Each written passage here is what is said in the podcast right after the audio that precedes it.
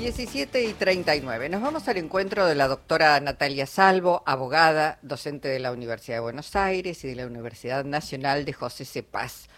¿Cómo va, doctora Salvo? ¿Cómo está? Buenas tardes. Buenas tardes, ¿qué tal? ¿Cómo están ustedes? Bien, muy bien. Bueno, muy impresionados, decíamos hoy, recordábamos y pasamos más temprano a un Daniel Sapsay diciendo que muestre el título, que muestre el título, eh, refiriéndose a Cristina Fernández de Kirchner. Y decíamos, hoy más allá del alegato este, que uno pudo seguir y entender de qué se trata cuando habla de prevaricato, cuando habla de persecución, eh, creo que fue para muchos y muchas una clase de derecho, ¿no? Lo que hizo Cristina Fernández de Kirchner. ¿Cómo, cómo evalúa el alegato? Exactamente como, como lo que mencionaste recién, es una clase de derecho.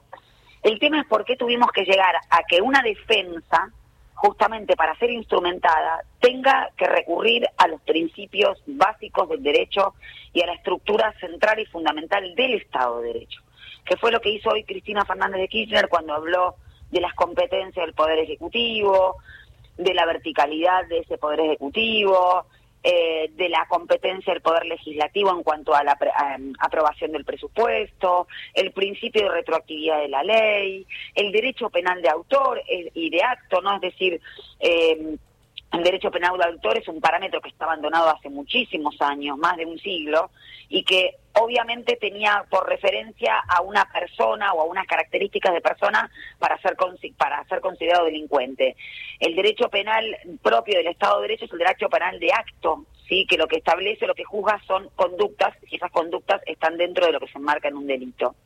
Entonces, que una persona tenga que decir eso y que es el nombre y que diga que es el nombre propio del derecho penal de autor por la persecución que se ejerce a ella, bueno, hemos llegado a un estado de persecución judicial tremenda, sobre todo en un juicio como en el de vialidad, donde también la defensa, en este caso de Cristina Fernández, tiene que pedir las copias certificadas de las acusaciones de los fiscales Luciani y Molea para contrastarlas con la inexistencia de prueba documental, pericial y testimonial que acrediten los sobreprecios, la preferencia en la licitación. Es decir, hay un preso armado porque no hay pruebas que acrediten la existencia de ningún delito. Ahora, con, con esto, perdón, Natalia, con esto, ¿se puede seguir adelante este juicio? ¿La pueden condenar? Digo, está tan Ahí está el problema. Claro que pueden, porque una cosa es el deber ser y otra cosa es lo que se puede hacer. De hecho, este juicio no debería haberse iniciado. A Cristina no deberían haberle tomado ocho indagatorias en un mismo día. Un juicio como el de los cuadernos no puede continuar sin una prueba pericial básica de esos cuadernos. Sin embargo, existen. Claro. Que pueden, claro que pueden. Por eso la vicepresidenta se atrevió a decir hace unos días atrás que esa sentencia ya estaba escrita. Por eso la vicepresidenta, en el marco de la finalización del juicio oral, llamó a, ese tribunal de la causa vialidad en diciembre del 2019, el tribunal del Lofer, porque no se ha respetado ninguna garantía constitucional, en este caso de Cristina Fernández. Ella lo mencionó y lo dijo, mis garantías constitucionales se terminaron en el 10 de diciembre de 2015. Y esto es gravísimo. Y, y que te diga, Luis, una cosa que a mí me llamó que me llamó la atención, pero dije, bueno, acá está también, ¿no? El punto. Varios periodistas que no se alinean, obviamente, con el discurso oficialista, me preguntaron hoy acerca de, bueno, en ese momento estaba este, desplazándose Cristina Fernández. Y me llamó mucho la atención porque se consideraban eh, objetivos que me decían, esto es lo que dice no suma, se está embarrando más, yo siento que no.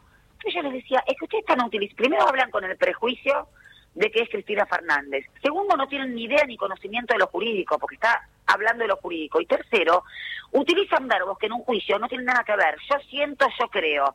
El creer o el sentir en un juicio no tiene, no tiene relevancia. Así se lo llevaron puesto a, Lula. Exactamente, y a Milagro Sala también. Entonces es peligrosísimo porque el sentir y yo siento que ella no dice la verdad y yo creo que eso es retrotraernos al estado medieval donde había efectivamente una casa de brujas. La ley es el instrumento que juzga conductas con objetividad por excelencia. Y si se va a aplicar al peronismo o al kirchnerismo o a Cristina Fernández de una forma y a otros sectores políticos y al resto de los ciudadanos de otro, bueno, entonces no hay ley. Lo que hay es una apariencia de ley. Está, está, bueno. Eh, es, es gravísimo esto. ¿Cómo, cómo, debe seguir ahora, eh, digamos, este juicio? Una vez que finalicen los alegatos de todas las defensas, bueno, el tribunal emitirá una sentencia y para eso va a tener que fundarla. Y ahí va a estar el punto. Porque un juez, para no ser arbitraria, tiene que eh, fundar su decisión y sobre todo si tiene que ver con una condena en las pruebas obrantes en la causa. Y lo que hizo toda la defensa técnica de Cristina Fernández, el doctor Veraldi, incluso hoy ella misma, fue rebatir todas y cada una de las afirmaciones de la Fiscalía. Y no hay pruebas, entonces yo quiero ver ¿Cuál es el fundamento de esa sentencia? Por eso hemos conocido las doctrinas como la Iruzum, cuando no había pruebas, no, pero tiene un poder residual. Por eso hemos conocido eh, sentencias como eh, las de otros tribunales orales. Y por eso se habla de impunidad cuando cae la causa de dólar futuro, la del memorándum, la de los documentos este, Bueno, lo planteó Luciani al cerrar su alegato, dijo, o este, ¿será justicia o será corrupción? Es una barbaridad, o es justicia o es absolución, porque no encuentran ninguna prueba que la condene.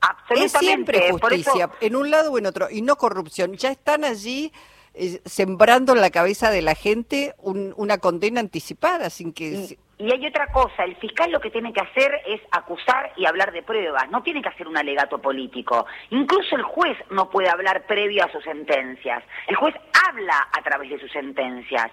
Entonces, tenemos un fiscal, yo lo, yo lo dije, el fiscal puede pensar así, puede incluso detestar a Cristina Fernández, pero si no puede hacer un parámetro de objetividad cuando hace la, acusación, entonces que deje el sallo de fiscal y puede participar perfectamente en un cargo legislativo para Juntos para el Cambio.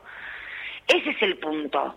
No está asegurada la garantía constitucional de Cristina Fernández de un juez imparcial, lo hemos visto, van a jugar a la quinta los adorojos con Mauricio Macri, ni tampoco la objetividad de un fiscal. Entonces, se ha quebrado, porque el derecho es fácil, no quieren hacer complicado, se han quebrado las garantías básicas que tiene que tener cualquier persona que se le imputa para poder revertir el principio de inocencia. Por ejemplo, un fiscal objetivo, por ejemplo, un juez imparcial.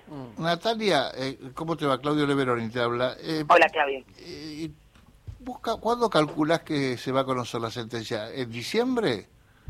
Yo la verdad que hacer una aproximación eh, eh, no no tengo los elementos porque te hubiese dicho que sí antes para hacerlo lo más rápido posible, pero la verdad que este Poder Judicial de Comodoro Pi se caracteriza por los últimos el último día antes de ingresar a la Feria Judicial de enero en dictar ese tipo de, de, pronunciamientos. Lo ha hecho incluso con eh, Amadou eh, un 30 de diciembre, con Héctor Timerman, pero bueno, eh, yo creo que eh, ahora tiene mucho que ver con la correlación de fuerzas, y la correlación de fuerzas que ayuda a que se pueda preservar el Estado de Derecho, hoy para Cristina Fernández de Kirchner, mañana para un dirigente como Larreta, ¿eh? Ojo. Esto tiene que ser para todos. Eh, y bueno, eso tiene que ver con la correlación de fuerza a, popular. Yo estoy absolutamente convencida que lo que sucedió, eh, el atentado hacia la vida de Cristina Fernández, la movilización popular, ha movido el amperímetro de ese tribunal que lo que se fija es en el poder real y, y en la peligrosidad que han tenido su mala praxis, como dice Justamente, el doctor te, te preguntaba esto, eh, Natalia, porque después, ¿cuánto tiempo tienen para los fundamentos? Hay, hay debe haber establecido un, un plazo que deben de cumplir eh, los jueces de la Cámara para decir, bueno, estos son los fundamentos. Eh, lo pienso electoralmente esto, por eso te estoy preguntando. De todas formas, de todas formas eh, mm, pasan todos los fueros. Los tiempos judiciales, con el pretexto de la cantidad de causas, no se respetan. Y fíjate que así es, porque por algo eh, ponen, han puesto las indagatorias a Cristina Fernández o la iniciación de, de, los alegatos, en este caso fue el, 22 de agosto, el día que se conmemoraba los 50 años a la masacre de Treleu, el día de renunciamiento histórico de Eva Perón. A Cristina Fernández Bonadío le ha puesto las indagatorias el día del cumpleaños de Néstor Kirchner, su marido fallecido. Está, lleno, está lleno de simbolismos, esta, este, esta justicia. este, Exacto. Y Por eso ella se termina diciendo, ¿de qué impunidad hablan? Eh, ¿De qué impunidad me hablan? Tengo cinco causas, ocho de ellas, ocho causas, ocho indagatorias llegaron el día de cumpleaños de, de Néstor en un mismo día. Es decir, eh, si quieren mirar de impunidad, miren para otro lado, dijo eh, hoy, y me pareció bastante eh, acertada esa, Fíjate que habla de algún argumento jurídico, como por ejemplo, si ella es la jefa, de, una asociación ilícita no puede surgir ningún acto lícito. Si ella es la jefa de esa asociación ilícita, todos los actos que pasaron bajo su jefatura son ilícitos, incluido la designación del fiscal Luciani. Y hoy lo puso en absurdo con eso. Sí, sí, sí, Claro, sí.